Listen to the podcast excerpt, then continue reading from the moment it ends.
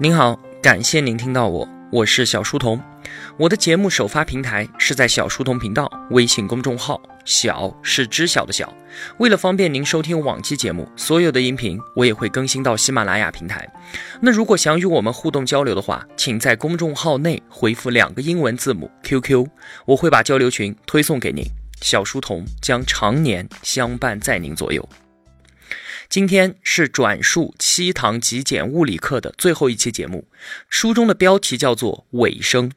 说到这里啊，我们已经从空间的深层次结构旅行到了已知的宇宙边际。在课程结束之前，我想回过头来谈一谈我们自己。在现代物理学为世界描绘的这一幅宏大画卷当中，我们这些能够感知和决断、有着七情六欲的人类。究竟是扮演了什么样的角色呢？如果啊，世界是一大团转瞬即逝的空间和物质的量子，一幅由空间和基本粒子所组成的巨大拼图，那么我们是什么呢？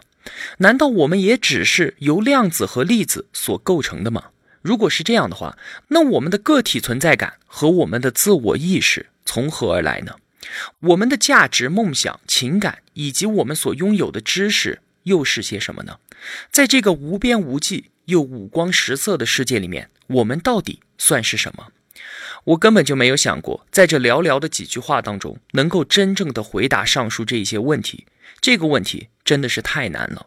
在现代科学的巨幅画卷当中，我们不懂的东西太多，而其中懂得最少的问题之一，就是我们自己。然而，如果回避这个问题，或者对它视而不见，我认为会让我们忽略一些本质的东西。我尝试着从科学的角度描绘这个世界的面貌，而我们自己也是这个世界当中的一部分。我们，也就是人类，首先是观察这个世界的主体，是我试图完成的这一幅实景照片的集体创作者。我们每一个人都是交流网络上面的节点。图像、工具、信息还有知识，都是通过这一张网来进行传递的。这本书就是一个例子。但是，我们也是我们所感知的这个世界不可或缺的一部分，而并非是置身事外的旁观者。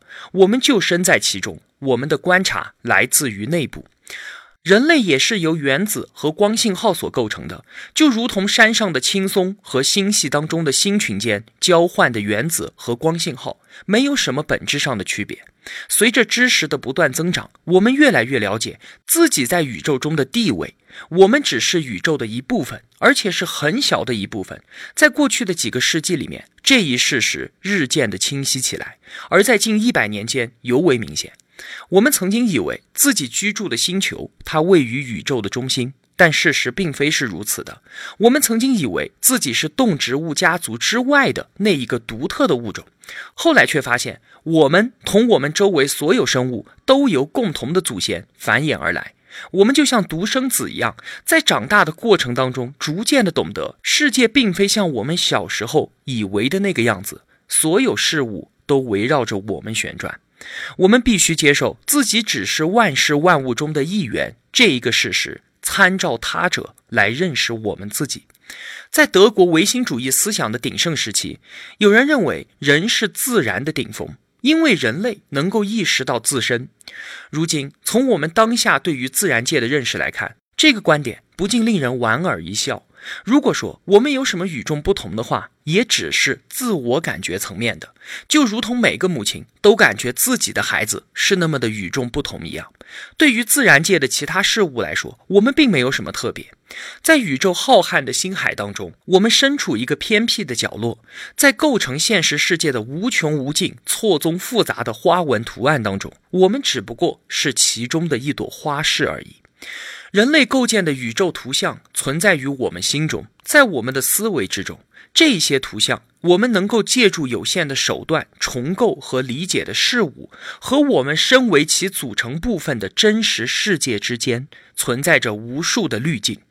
我们的无知、感官和智力的局限，正因为我们是主体，而且是特殊的主体，才会让这些条件影响了我们的经验。但这些条件并不像康德认为的那样具有普适性，他由此也错误地推导出欧几里得的空间和牛顿力学应该是先验为真的。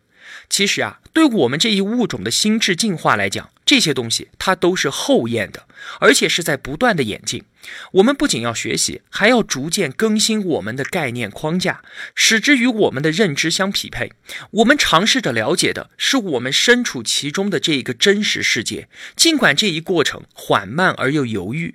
我们构建的宇宙图景存在于我们心中。在我们的概念空间里面，但它多多少少也描绘了我们所处的这个真实世界。我们要循迹前行，以便更好的描绘这个世界。当我们谈及宇宙大爆炸或者空间的机理的时候，并不是在延续几十万年来人们坐在夜晚篝火旁所讲述的那些天马行空的故事。我们要延续的是另外的传统。先人们注视黎明第一缕曙光的眼力，他们可以借此发现热带大草原灰尘之上一只羚羊所留下来的足迹。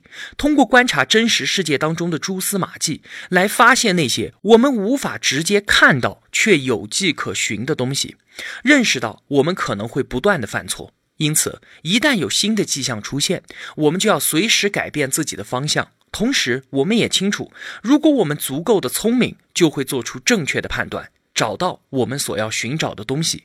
这个就是科学的本质。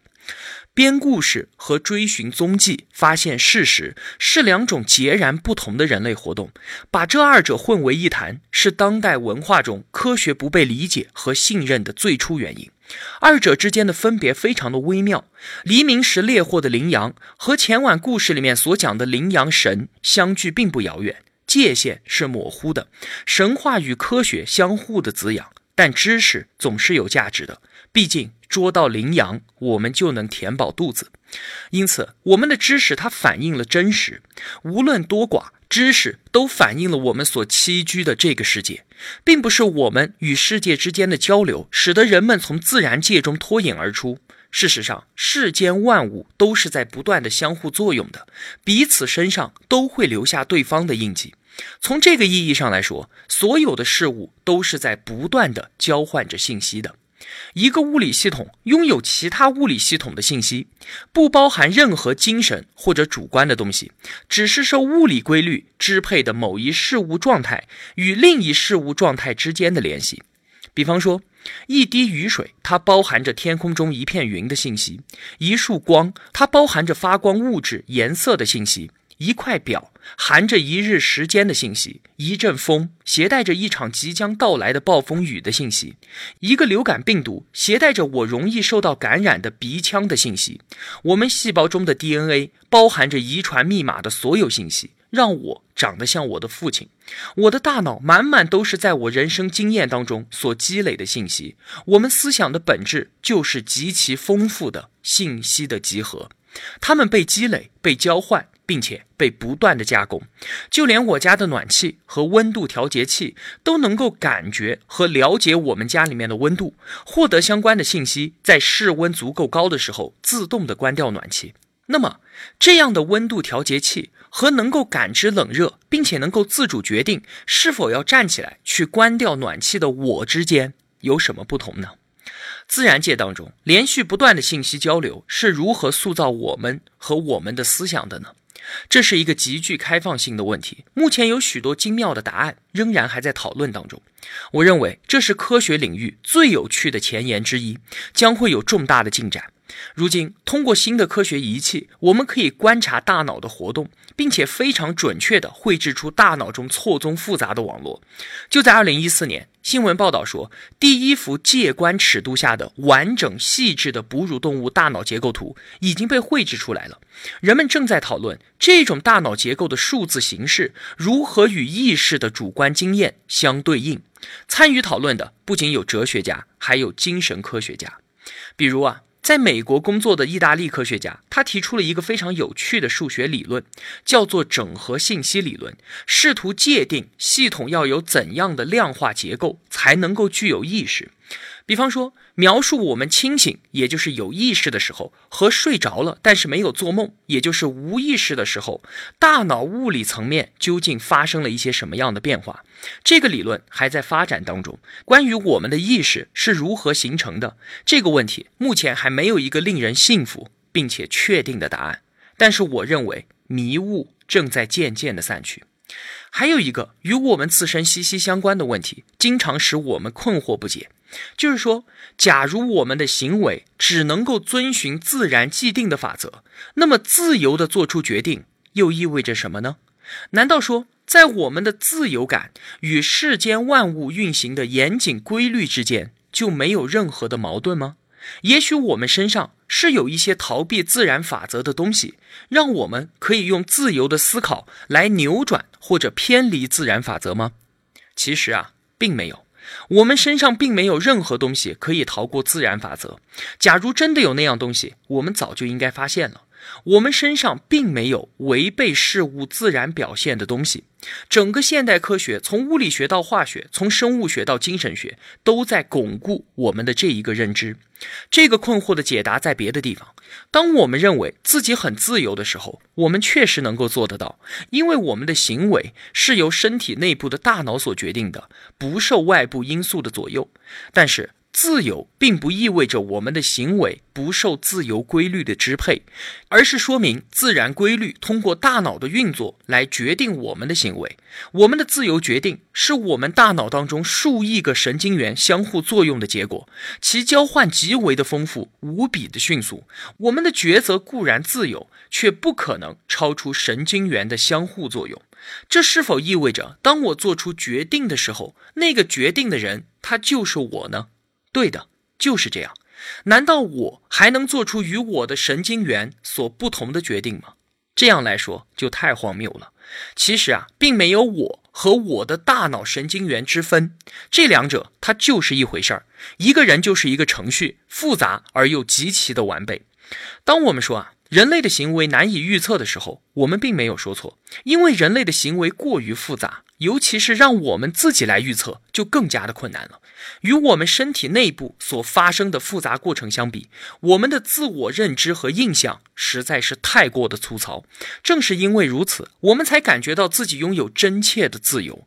令我们感到惊讶的一切，其实都源于我们自己。我们大脑中的亿万个神经元多得如同银河中的繁星一样，而这些神经元可能产生的关联与组合更是一个庞大的天文数字。而对于所有这些，我们竟然都是没有意识的。所构成我们的是这整个错综复杂的过程，而不仅仅是我们能够意识到的那一小部分。那个能够做出决定的我。就是通过自我关照而形成的我，这个通过在世界中自我呈现而形成的我，这个以不同角度来理解自身而形成的我，这个通过能处理信息、情景再现的强大大脑形成的我，虽然形成的方式尚且不能完全明确，但我们已经隐约的看到了。当我们感受到是我在做决定的时候，应该是天经地义的，不然还能是谁呢？我就是我的躯体、我的大脑和心中发生的庞大复杂活动的总和。我在这本书中所讲述的世界科学图景，与我们对自身的感觉并不矛盾，与我们在道德和心理层面上的思考，以及我们的情绪和情感也不矛盾。世界是复杂的，我们用各种各样的语言来捕捉它。它们一一对应于我们所描述的过程，每一个复杂的过程都可以在不同的层面上以不同的语言被处理和理解。这些语言就如同他们描述的过程一样，穿插交错，彼此丰富。通过了解大脑中的生物化学过程，我们的心理学研究也更加的精进了。我们生命中的热情与情感，同样也能够滋养理论物理的研究。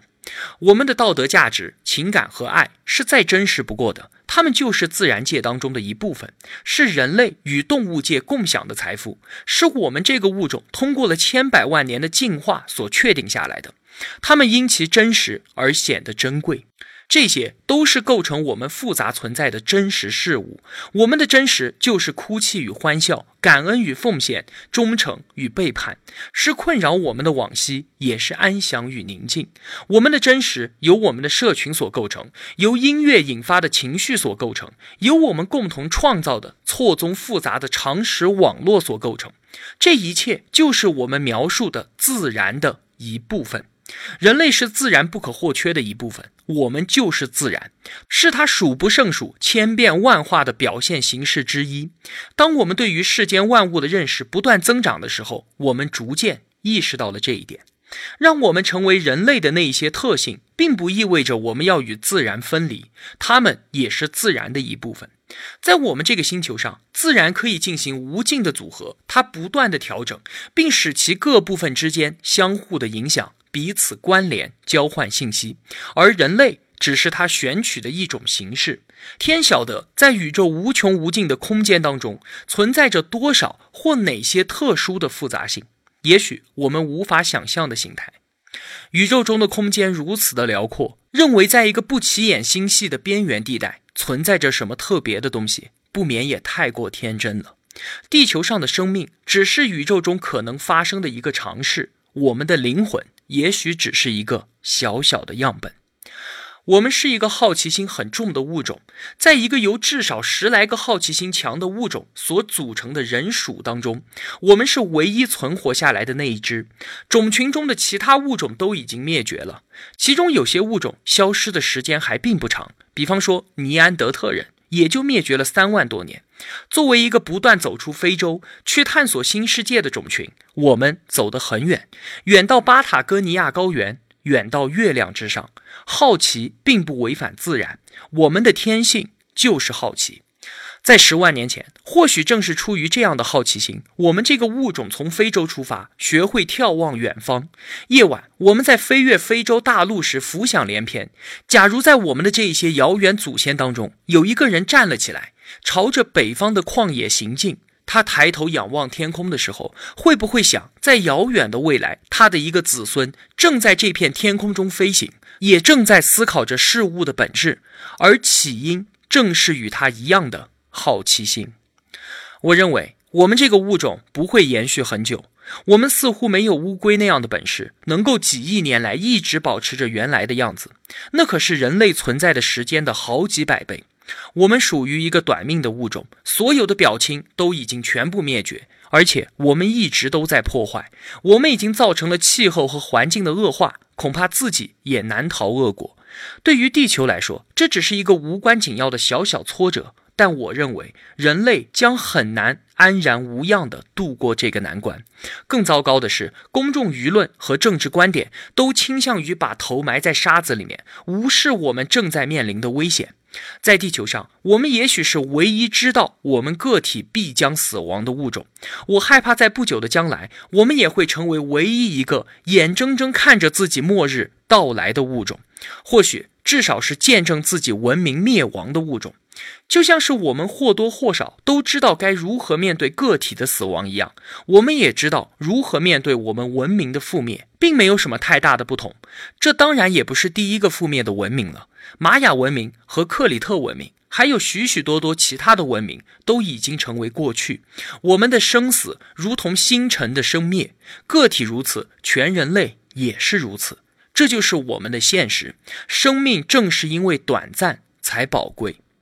有句话说：“我们对于生命的胃口是贪得无厌的，我们对于生命的渴望也是永远得不到满足的。”自然造就了我们，指引着我们。我们沉浸其中，并非无家可归，并非是悬挂在两个世界之间，以为自己只有一部分属于自然，眷恋着身旁的东西。不是的，我们其实就在家中，自然是我们的家，在自然中的我们就是在家。我们探索这个奇妙的世界，五光十色，令人惊异。在这里，空间是颗粒状的，时间是不存在的，物体也可能不在任何地方。但它并非使我们远离真实的自我，只是与生俱来的好奇心向我们展示了我们的栖居之地，展示了我们由什么构成。我们与世间万物一起，是由同样的星辰所塑造。无论我们沉浸在痛苦之中，还是焕发出喜悦的光芒。我们都必须承认，人我们只是世界的一部分。我们的爱与真诚与生俱来，我们天生就渴望懂得更多，渴望不断的学习。我们对于世界的认识在不断的增长，在知识的边界，我们的求知欲正在燃烧。我们渴望探索空间纹理的细微之处，探索宇宙的起源、时间的本质、黑洞的现象，以及我们自己思维的运行。现在，在人类已知事物的最前沿，我们将要航行于未知的海洋。世界的奥秘与美丽熠熠生辉，让我们目眩神迷。好了，转述七堂极简物理课到这里全部结束了。后面呢，我要开始准备下一本书的解读了。就像我之前所承诺的那样，下一本书是一套精彩的大部头。对于这套书，我将不吝惜任何的赞美之词。这就是一部伟大的作品，就让我们一起共同期待它吧。